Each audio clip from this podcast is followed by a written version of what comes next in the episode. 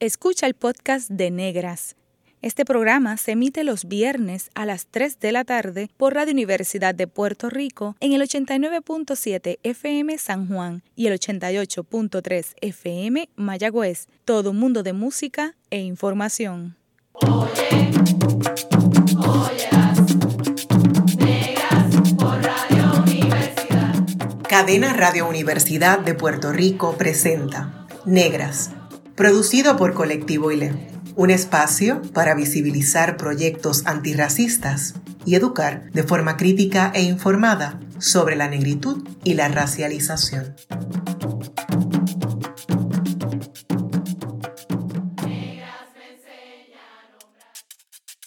Saludos a toda la radioaudiencia que nos escucha a través de Cadena Radio Universidad de Puerto Rico. Hoy en Negras les saludan Carmen Margarita Sánchez de León y su servidora Bárbara Abadía Restach. Para conversar sobre composición musical y negritud, nos acompaña la compositora afropuertorriqueña Sonia Ivette Morales Matos. Sonia Ivette Morales Matos estudió composición y jazz en Berklee College of Music en Boston y tiene una maestría en composición y además estudios de jazz de la Universidad de Indiana en Bloomington. Sonia Ivette reside en Ohio, donde sigue su carrera como compositora y educadora. Bienvenida Negra, Sonia, ¿cómo estás? Muy bien, muchas gracias. Gracias por invitarme y compartir aquí con la audiencia de Radio Universidad, el programa de Negras. Eh, qué, emoción, Sonia, tenerte. Eh, em, Sonia eh, la conocemos desde hace algún tiempo y entonces, eh, eh, como tenemos ese, ese placer, sé que va a ser una conversación de, entre grandes amigas. Y, yo quería, Sonia, para que un poco ubicara a las personas que nos escuchan, que, que, nos hablaras un poco de, de, ti y de esa crianza y esa educación en Puerto Rico. Particularmente, algunas de las personas que nos escuchan saben que tú vienes de una familia de músicos muy distinguidos.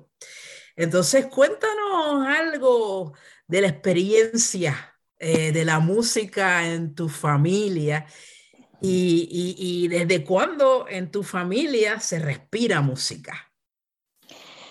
Bueno, Margarita, yo te puedo decir que, que la música viene a nuestra familia por un deseo de servir y por la gratitud y el amor.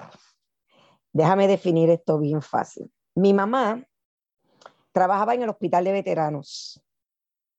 Eh, mi papá tocaba guitarra y componía sus canciones y era bibliotecario. Y desde que nosotros éramos muy pequeñitos, pues como yo le encantaba la música, pues nos enseñaban canciones. Mi abuela era maestra de música y tenía una bandita rítmica de esos de instrumentos golf en la casa, de que si una pandereta, unos palitos, un guiro.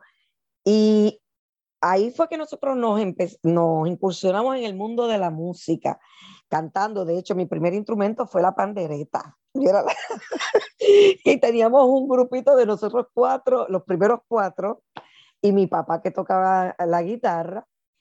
Y entonces eh, mi papá que viene del pueblo de Maunabo eh, y tenía muchos amigos, eh, muchos de ellos personas mayores y muy queridas de la familia, pues cada vez que había algún enfermo o alguien fallecía, pues ahí viene Mariano con los muchachos y allá íbamos nosotros desde chiquitos a llevarle alegría a las personas que estaban enfermas. Eh, no había Día de los Padres de Navidad, que nosotros no fuéramos al hospital de veteranos, eh, como parte de la festividad de mi mamá, que era terapista ocupacional, para llevarle alegría a los pacientes. Y en, y en esa experiencia, bueno, pues luego, eh, obviamente, el haber participado también de la experiencia en la iglesia, donde uno, yo tuve la, la oportunidad de, de practicar los pocos o los muchos trucos del piano y empezar allí a, a tener un poquito de exposición, siempre protegida del cariño de la congregación.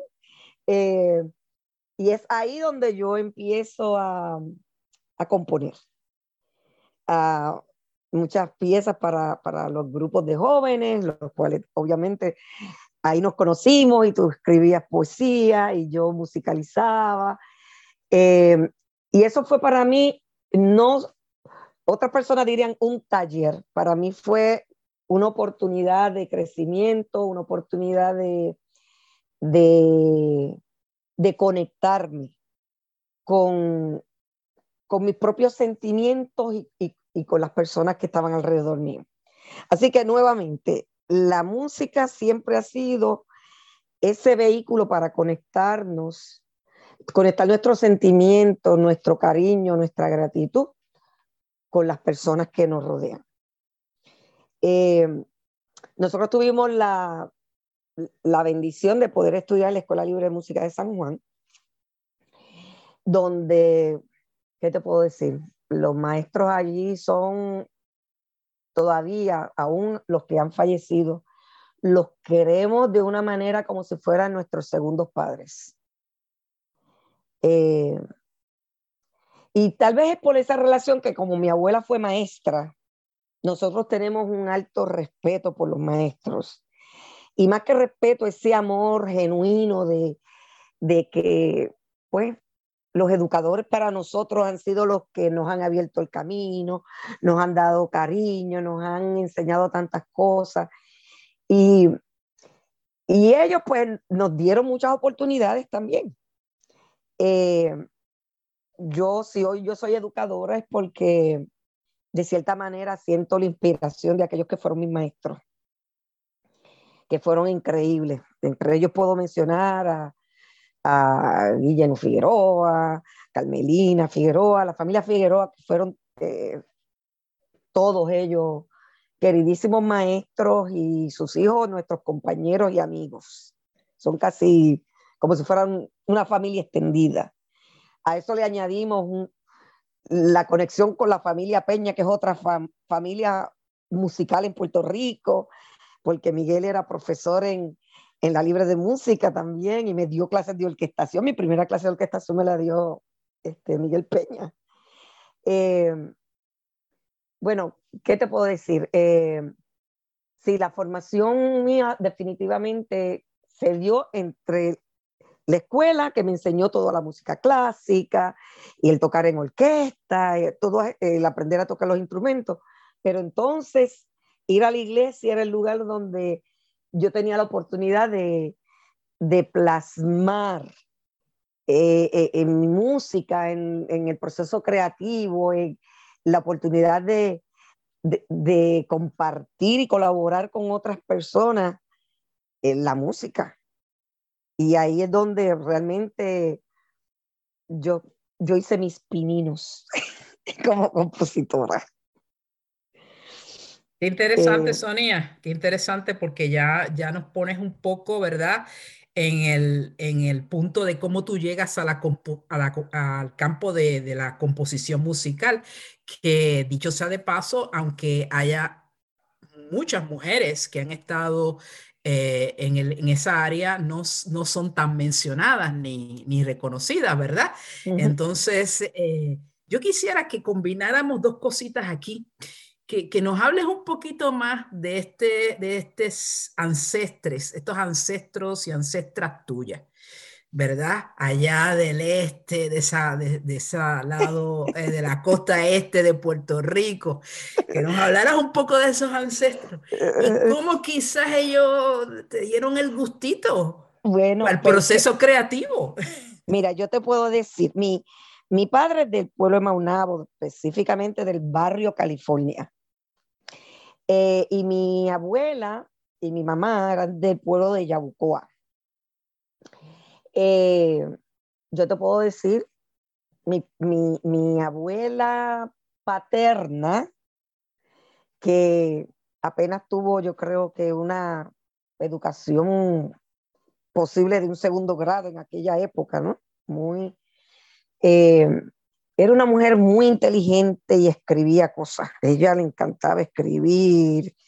Eh, era una mujer que estaba envuelta en, hasta en los procesos nacionalistas de Puerto Rico y ella escribía letras y canciones. Eh, entonces, los hermanos de mi papá, eh, dos de ellos, mi papá es el menor de ocho, tocaban guitarra. Y cuando mi papá era joven, desde que estaba en escuela superior, eh, componía sus canciones y le llevaba serenatas a mi mamá en Yabucoa cuando fue a la escuela superior de Yabucoa. Entonces, ahí mi, mi abuela materna, doña Boni, Bonifacia Solís Lazú, ella era maestra en el pueblo de Yabucoa y mi abuelo materno era principal, eh, José Matos, José Ramón Matos, y él tocaba violín y mandolina. Eh, bueno, pues allá mi papá le llevaba las serenatas a mi mamá y qué sé yo, pero obviamente con los años fueron pasando, mi mamá y mi papá se casan, eventualmente yo no llegué a conocer a mi abuelo porque mi, mi abuelos eh, maternos se habían divorciado, pero lo llegué a conocer ya cuando estaba muy enfermo y, y él, él, insistía a mi hermano Mariano, que es mi hermano mayor, eh, para motivarlo para que estudiara el violín. Y mi hermano mayor toca el violín. Bueno, mi abuela materna, doña Boni, todos sus hermanos eh, asistían a la Iglesia Evangélica Unida de Yabucoa. Y a todos les encantaba cantar y cantaban en los diferentes coros. Cuando emigraron para la ciudad, para San Juan, pues allá se envolvieron también cantando en los coros eh, de la iglesia de Villa Prades. Eh, habían dos, dos, tías, abuelas que eran miembros de la iglesia. Y, y mi abuela pues le encantaba cantar, pero mi abuela era como que la charlatana de la familia y era la que le encantaba la fiesta y los bailes. Y, y desde que yo era chiquita, ella era la que me enseñaba a mí a bailar bomba. Ella era que quería que yo aprendiera a, a, a, la música popular y que aprendiera a bailar y todo ese tipo de cosas. Y cuando yo entro a la escuela elemental, eh, nuevamente reconociendo el impacto que los educadores tienen en mi vida, yo tengo en tercer grado esta fabulosa maestra que se llama Carmen Rondón, hermana de la famosísima actriz puertorriqueña, Luz María Rondón Right. Esa señora, ella básicamente me adoptó desde que yo estaba en la escuela. Y ella tenía un grupo de poesía coreada.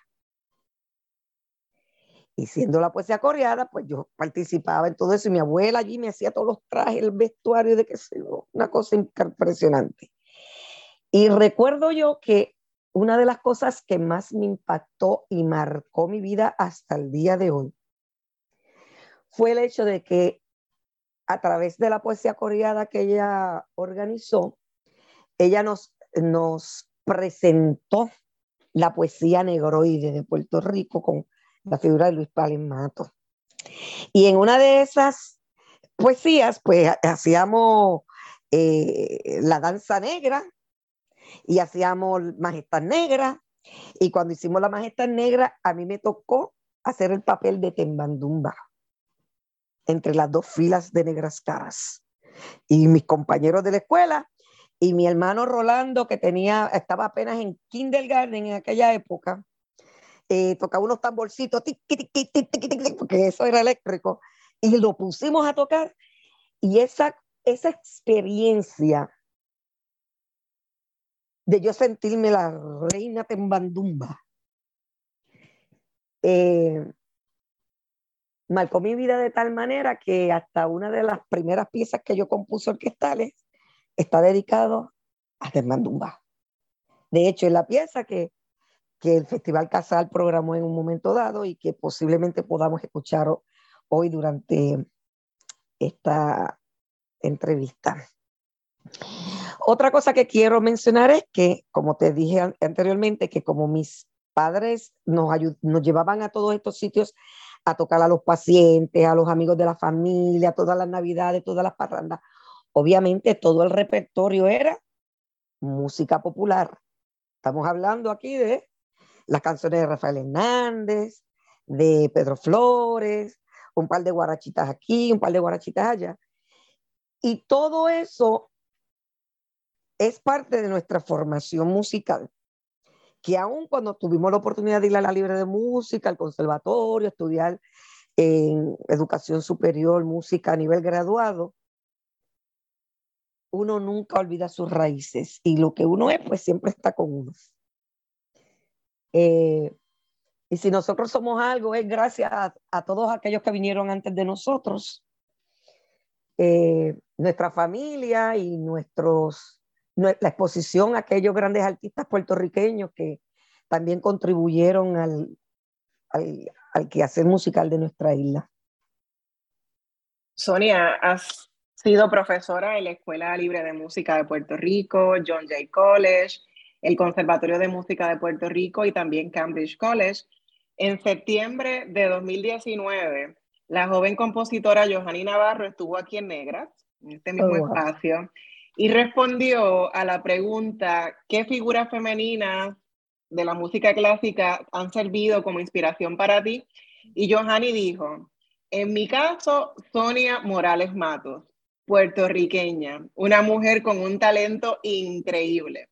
De hecho, ella me audicionó a mí para la libre.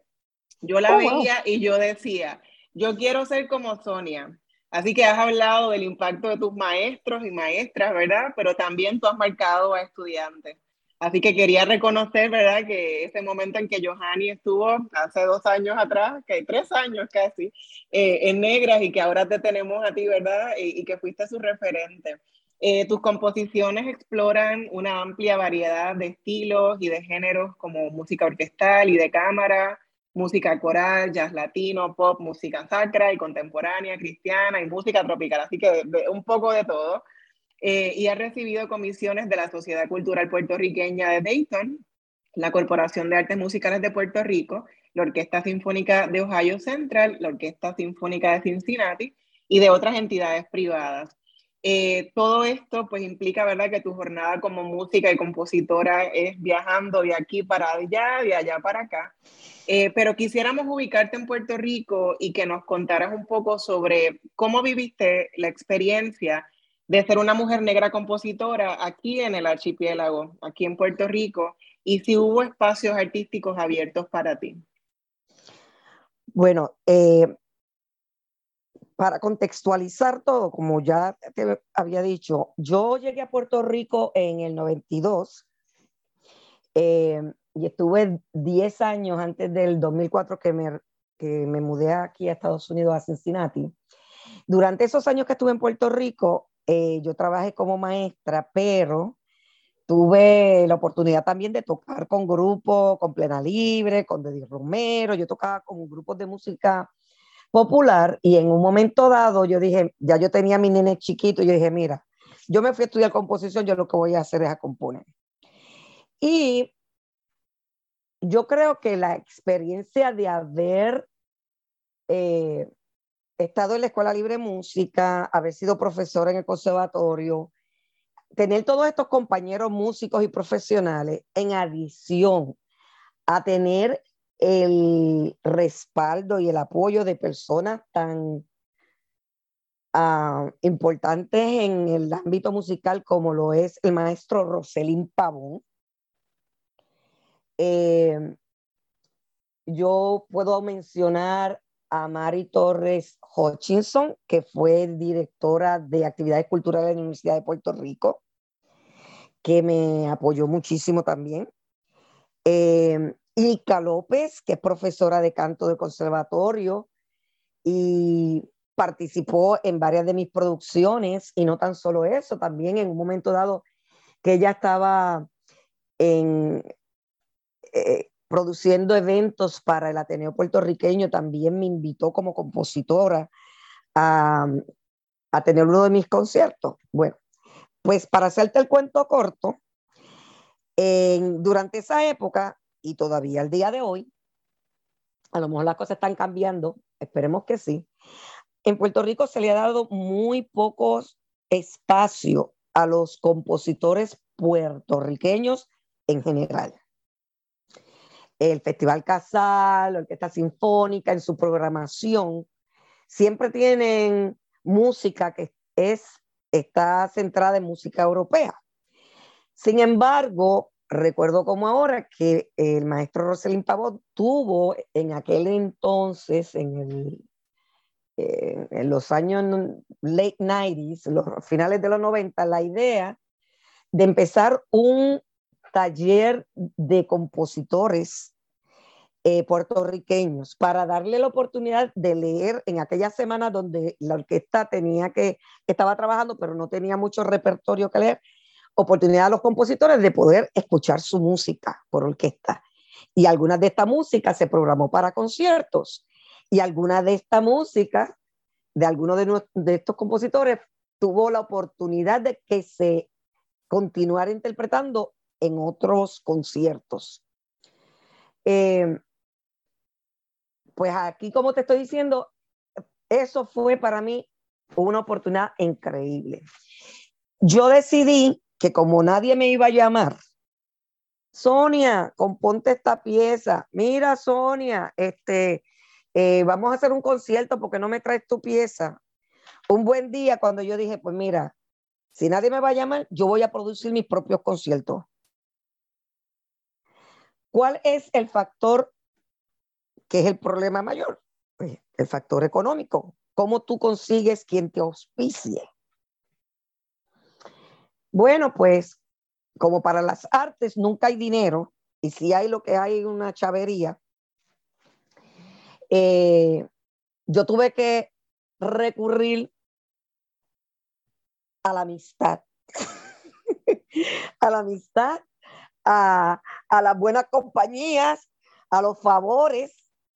Y lo que fue más increíble es darme cuenta, y nuevamente la gratitud, de la cantidad de personas que se unieron a esta empresa loca mía de, de hacer un, un, concierto que más que concierto era una producción completa, eh, con la cual yo podía contar con un coro completo, con camerata coral, dirigido por Amarilis Pagán, con el grupo de baile de Tamboricua, dirigido por Elia Cortés, eh, por por montones de artistas para un grupo de cámara, percusionistas, apoyo de todo tipo. Y entonces, y como mencioné, Ilka López, Diana Figueroa en el piano, y así sucesivamente, muchísimos artistas en Puerto Rico.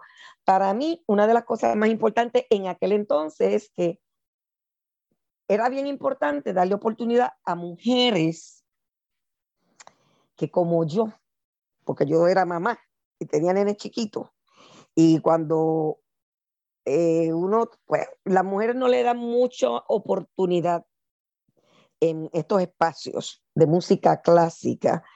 Eh, yo empecé a, a reclutar en estas producciones mayormente mujeres, clarinetistas, o flauta, en las cuerdas, aquí y allá, siempre obviamente contaba con mis otros amigos, pero para mí eso era como una, ¿cómo te diría? Una misión. Una misión. Porque, nuevamente, cuando, cuando estábamos hablando de mi familia, yo quiero mencionar que yo tengo cinco hermanos y que yo soy la nena de casa. La nena, que era la segunda, que muy poco tiempo, más que nena, era la nani. La nana, la segunda mamá, porque yo cuidaba a todos mis hermanos. ¿Verdad? Y entonces, viniendo de una familia puertorriqueña, mi abuela, que era la consentidora número uno, pero si en mi casa había un nene llorando y los demás están practicando, era mi responsabilidad ir a atender al que necesitara. O sea que para mí, la cuestión de género, eh, de que haya justicia y equidad y oportunidades para las mujeres, es sumamente importante. Cuando yo tocaba, por ejemplo, con Plena Libre, yo fui a más de un evento donde los de seguridad me querían parar porque no, no aceptaban los fans, la fanaticada ni los grupos allá, se queden allá. Dice, mire, yo soy miembro del conjunto. Ah, que tú eres la cantante. No, yo vengo a tocar piano, porque las mujeres también tocamos instrumentos. Y en aquel entonces estaba Gina Villanueva tocando en las congas. O sea, eh, la cuestión de género para mí ha sido bien importante. Eh, yo me voy de Puerto Rico cuando regreso. Yo, yo pienso que, perdóname, déjame hacerle una pausa aquí. Que la cuestión del, de, cuando hablamos de afrodescendientes, ahora yo te puedo decir que en ese sentido yo me sentí privilegiada porque yo tuve una educación en una escuela libre de música, compartí un conservatorio y todo eso. Cuando em, empecé a darme cuenta de que había un poquito de obstáculos, cuando empiezo a buscar financiamiento para estos proyectos. Porque en el ámbito de la música clásica, todas estas organizaciones, hay muy poca representación de, de personas como yo. Y más bien es por la cuestión de oportunidades que existe en Puerto Rico, que es más bien una cuestión de clase. Eh, la música clásica eh, casi siempre eh, las personas que la consumen, las personas que la apoyan y aquellos que realmente tienen la facilidad de poder educarse en, en esa área, pues tienen son personas que tienen que depender de unos recursos o personas que participan de unos privilegios eh, de nuestra sociedad que no todo el mundo tiene. quiere decir que ese fue el, el contratiempo mayor. Eh, lamentablemente, eh, y de esto podemos hablar más adelante, de una experiencia que tuve en Puerto Rico después que emigré a Estados Unidos, cuando se programó mi pieza Tembandumba en Puerto Rico, que eh, con esta mentalidad de música centrada en, en, la experiencia europea y las tradiciones europeas, sentí que mi música fue y mi persona fue atacada eh, por yo diría que es un acto de ignorancia con respecto al, a nuestro trasfondo, a nuestra música, a nuestras raíces. Eh, pero las cosas prevalecen y aquí estamos, nuevamente. Y estoy muy contenta porque en este verano eh, van a interpretar nuevamente la pieza con otra orquesta y yo espero que, que se le dé el, el reconocimiento y la seriedad que merece, siendo música puertorriqueña. Caramba, Sonia, qué interesante todo lo que nos has contado y, queremos volver sobre algunos elementos que ya tú has señalado, pero ahora eh, eh, vamos a hacer una pausa. En breve regresamos con Negras y continuaremos dialogando con Sonia Ebet Morales Matos en torno a su gesta como compositora musical. Siga en sintonía con Radio Universidad de Puerto Rico.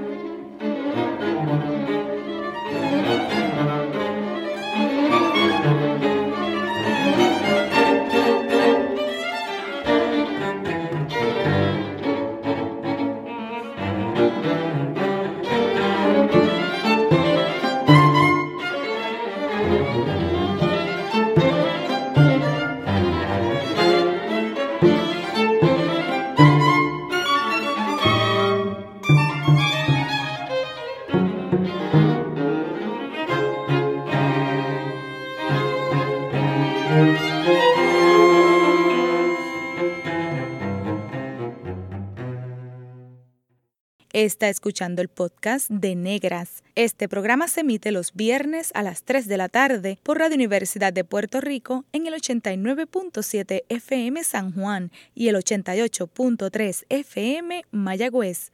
Todo mundo de música e información. Usted está escuchando Negras inspiradas en las grandezas de nuestras ancestras.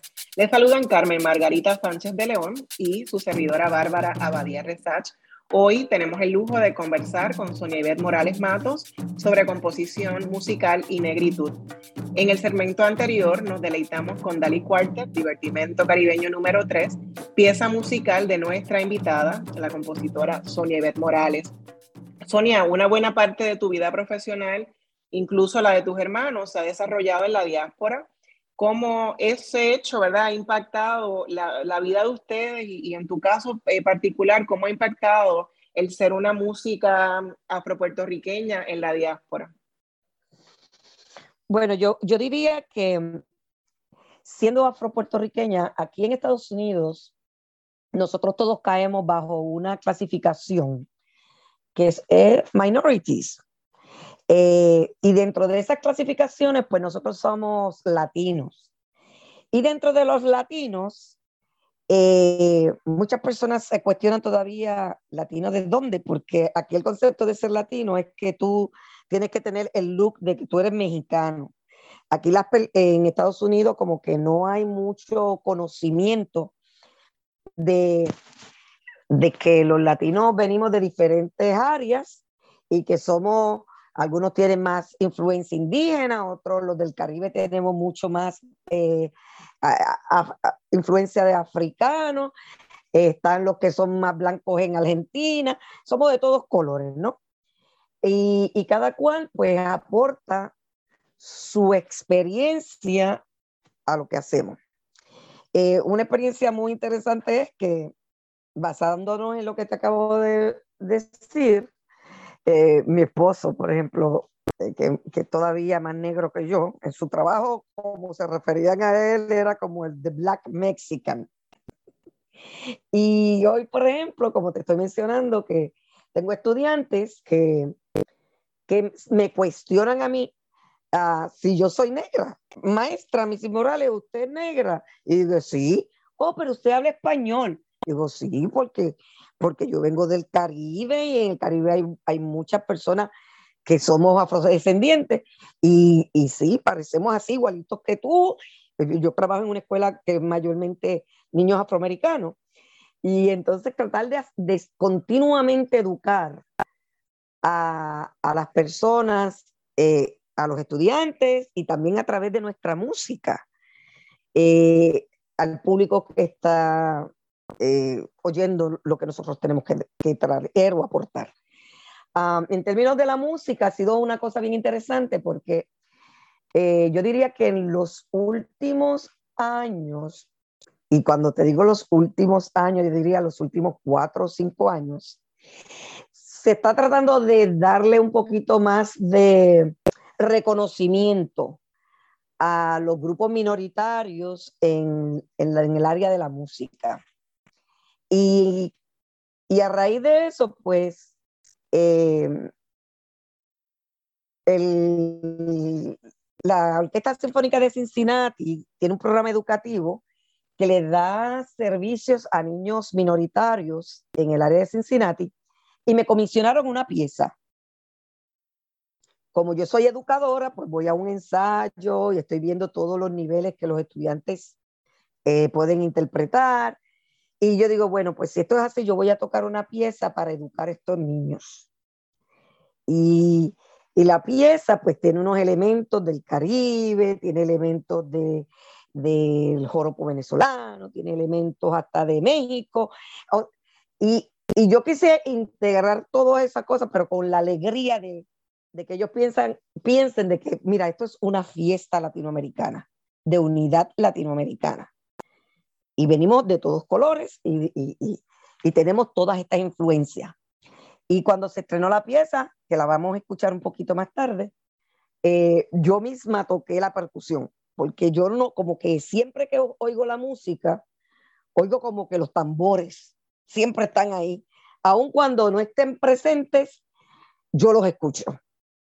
Y esa es la experiencia de la pieza que acaban de escuchar del divertimento caribeño número 3. Que de hecho quiero mencionar que el divertimento caribeño es el número 3 porque es una colección de, seis, ah, cinco divertimentos hasta ahora escritos. El primero que era de oboe y piano y tiene una parte donde el, el oboe tiene que, que, cambiar y hacer una improvisación tipo, tipo a salsa ahí en el medio. Está el número dos que es para clarinete y, piano.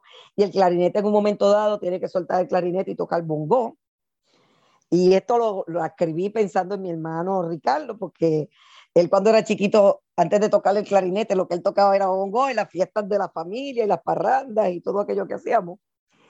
Y entonces el 3, eh, que originalmente lo escribí para un cuarteto de saxofones y lo rearreglé para un cuarteto Dalí. El cuarteto Dalí es un cuarteto que originalmente estaba compuesto por cuatro latinoamericanos, tres de ellos venezolanos y mi hermano menor que toca cello, Jesús. Es parte del cuarteto. Ahora uno de los, de los, el primer violinista es americano y, y ellos tocan música no tan solo eh, del repertorio de cuarteto regular, piezas de Beethoven, de Schubert, Schumann, pero también tocan eh, música de compositores latinoamericanos, Ginastera, Piazzolla. Y entonces he tenido yo la, la, la dicha de que han incluido una pieza en su repertorio. Y ese fragmento que ustedes escucharon está basado nada más y nada menos que en un merengue apambichado. So, a pesar de que ellos están yo lo que y yo le digo a mi hermano, mira, yo lo que espero es que un día de esto, cuando ustedes estén por ahí tocando, podamos invitar a un, a un eh, percusionista para que toque la parte del merengue apambichado, después vira como si fuera un bolero, y, ¿sabe? en cada uno de estos divertimentos yo estoy tratando de utilizar algunos de los ritmos del Caribe. El, el número cuatro es el primero que escribí para orquesta y el cello es el solista. Y entonces es como una danza festiva y en el medio tiene una plena. Ya te podrás imaginar cuando solo interpretamos aquí en Estados Unidos, poder hacer un tiki, tiki, tiki, tiki con la campana y eso fue todo un reto, pero también es un momento de, que nos permite educar a los músicos eh, sinfónicos la riqueza de nuestra cultura. Eh, lo más reciente, que se va a estrenar el 15 de marzo, eh, es una pieza que me comisionó la Orquesta Sinfónica de Cincinnati para el programa educativo de los niños de tercer a sexto grado. Y la pieza está inspirada, el, el programa habla de, cómo unos compositores se eh, inspiran en motivos de otras obras, de otros compositores anteriores que ellos, para crear nuevas obras. Y entonces están hablando de cómo John Williams eh, utilizó los planetas de Holst para escribir la marcha imperial y, y Beethoven, que es un, tema de Mozart. Y entonces a mí me pidieron y me comisionaron coger el pedacito de la quinta sinfonía de Beethoven para que los niños pudieran escuchar el tema. Y yo decidí, ah, bueno, pues yo voy a hacer esto, pero lo voy a imaginar como que está en el Caribe, como si tú estuvieras paseando en un crucero por el Caribe.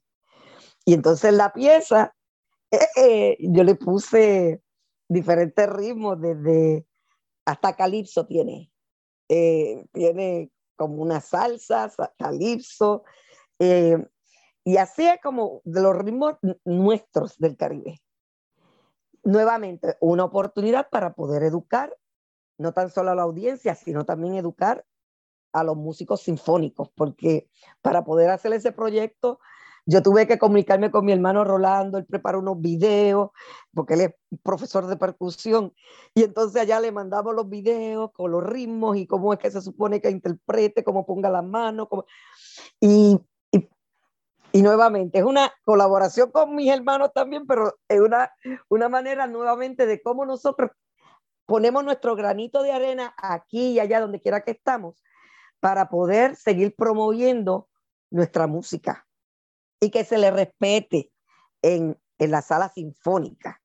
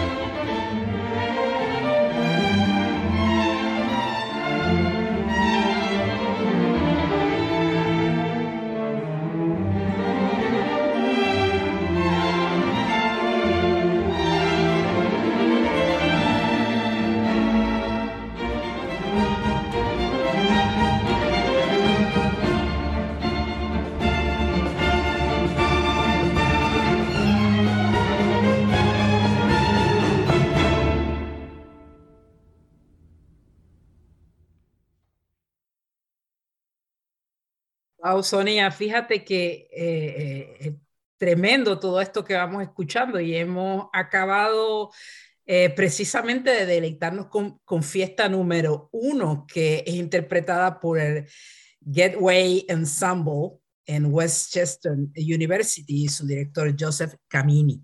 y fue interpretada, creemos, en el contexto de, del inicio del mes de la herencia hispana.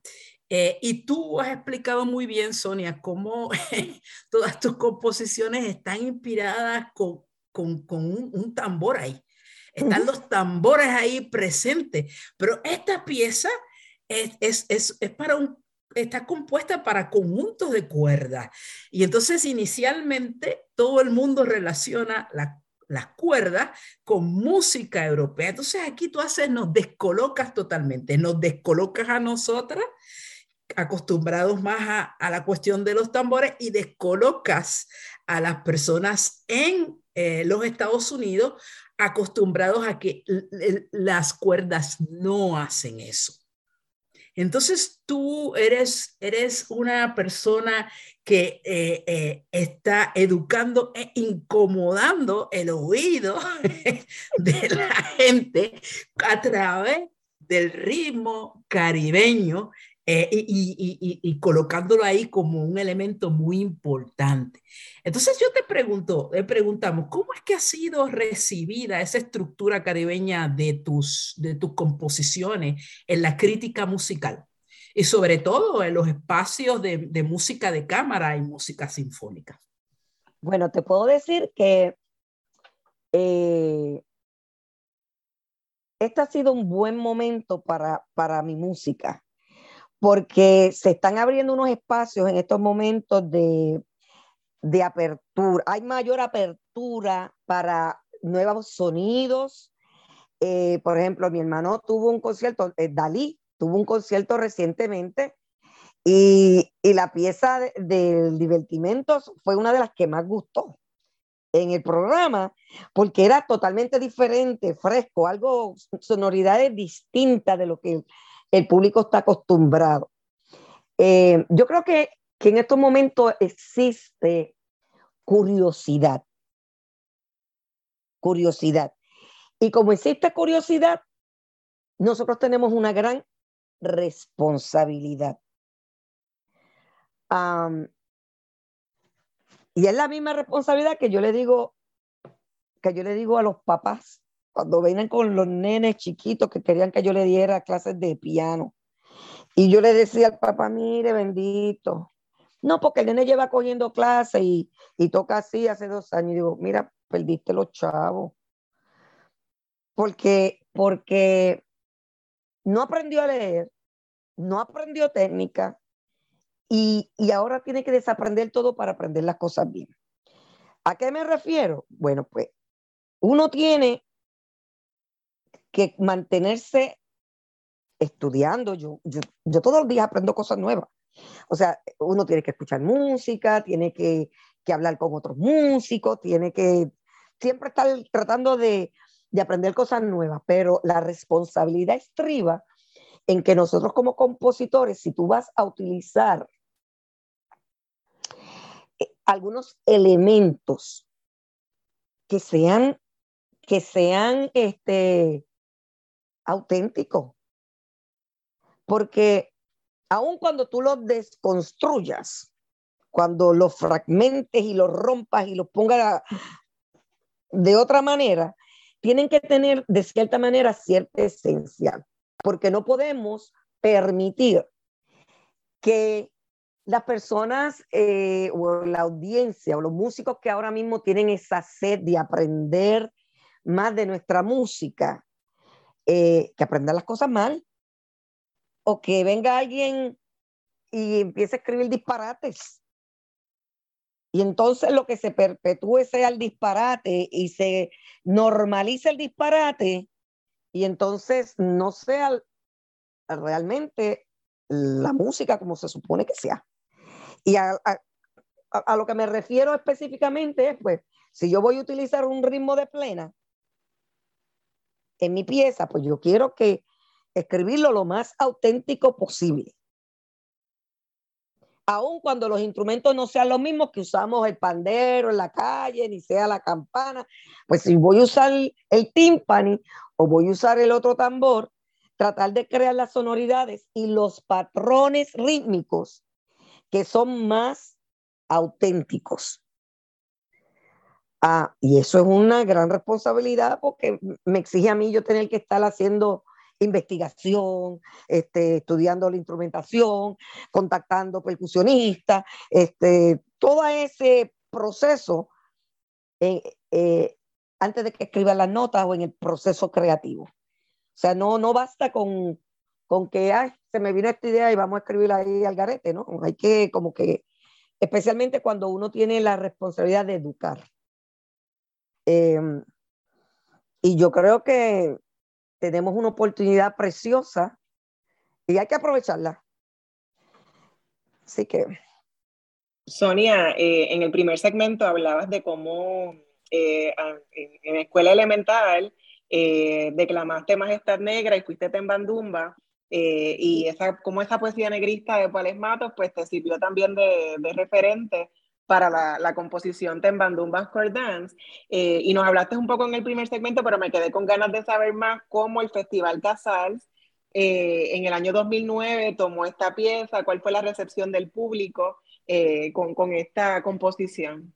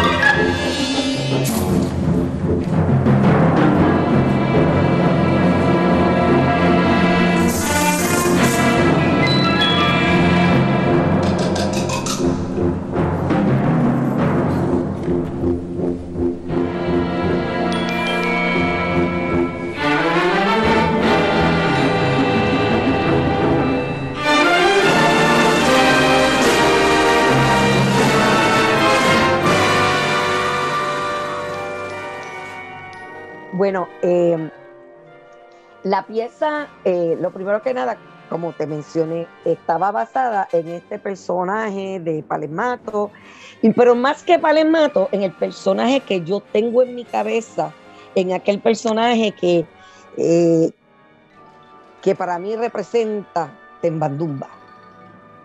Una mujer asertiva, con dominancia, con, con, con autoridad y, pues eh, cuando escribí la pieza me la imaginé entrando porque, y esto voy a hacer una digresión corta, yo siempre imaginé, y lo voy a decir públicamente por si alguien en tu audiencia quiere apoyar un proyecto como este, yo toda todo lo que he pensado todo el tiempo es en poder escribir una ópera basada en Tembandumba y ya yo tengo toda la historia en mi cabeza.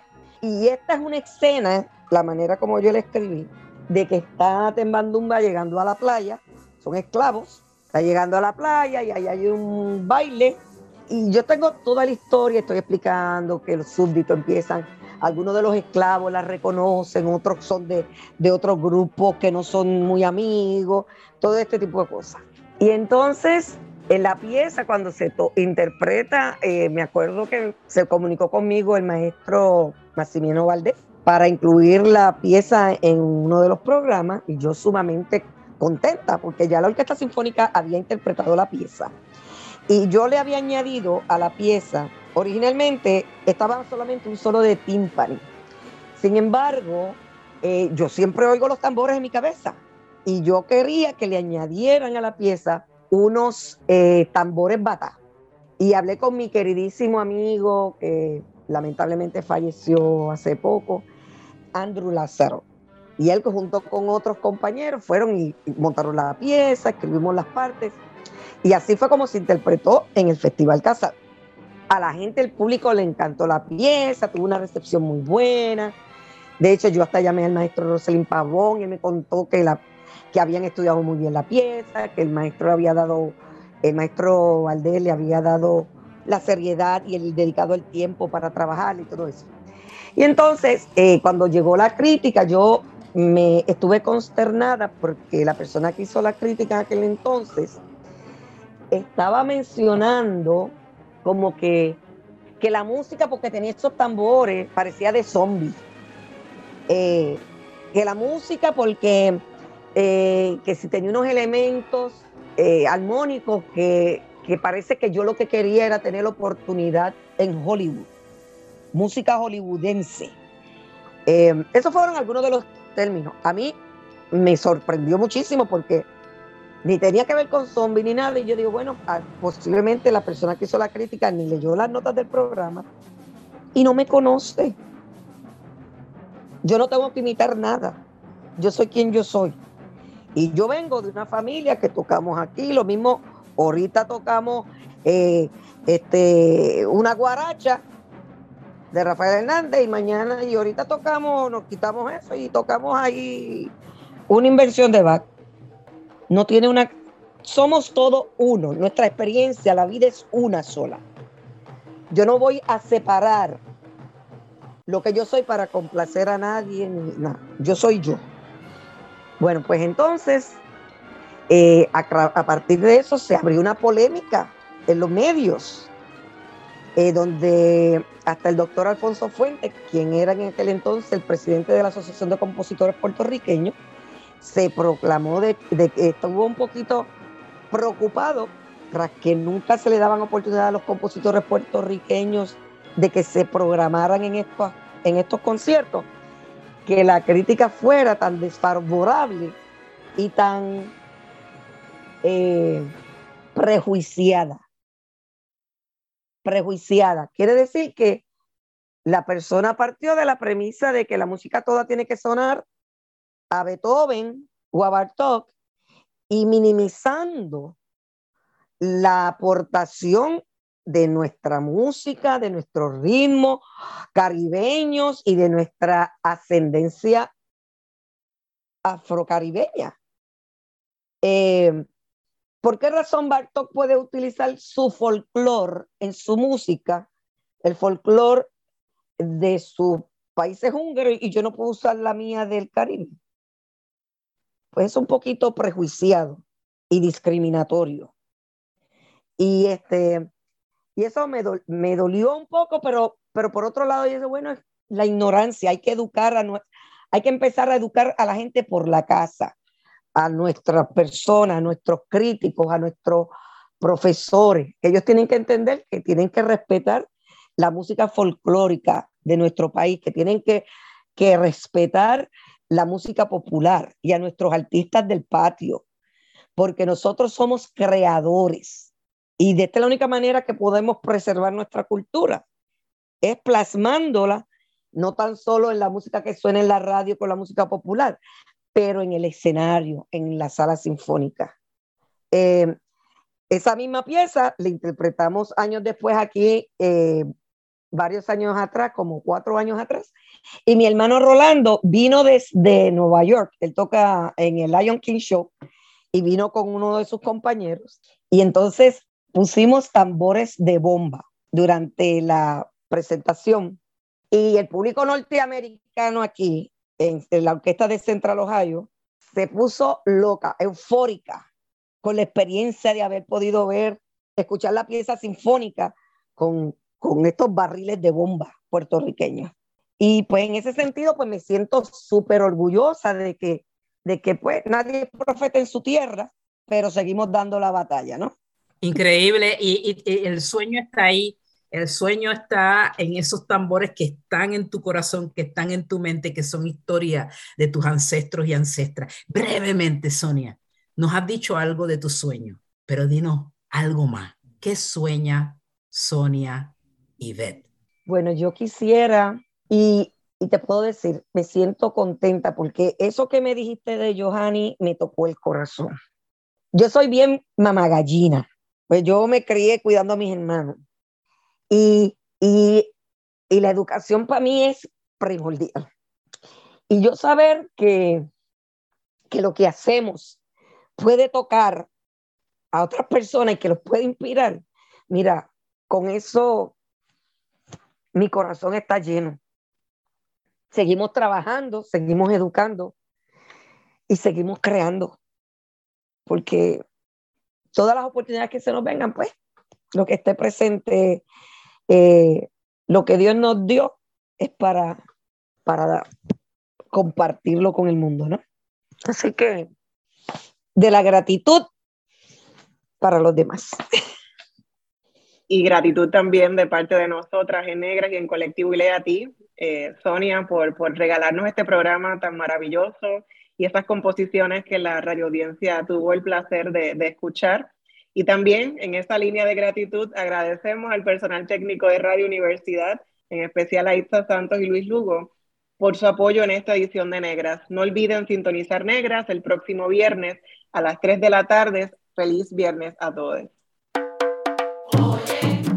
Cadena Radio Universidad de Puerto Rico y Colectivo ILE presentaron Negras, asumiendo nuestro justo rol como forjadoras de cambio.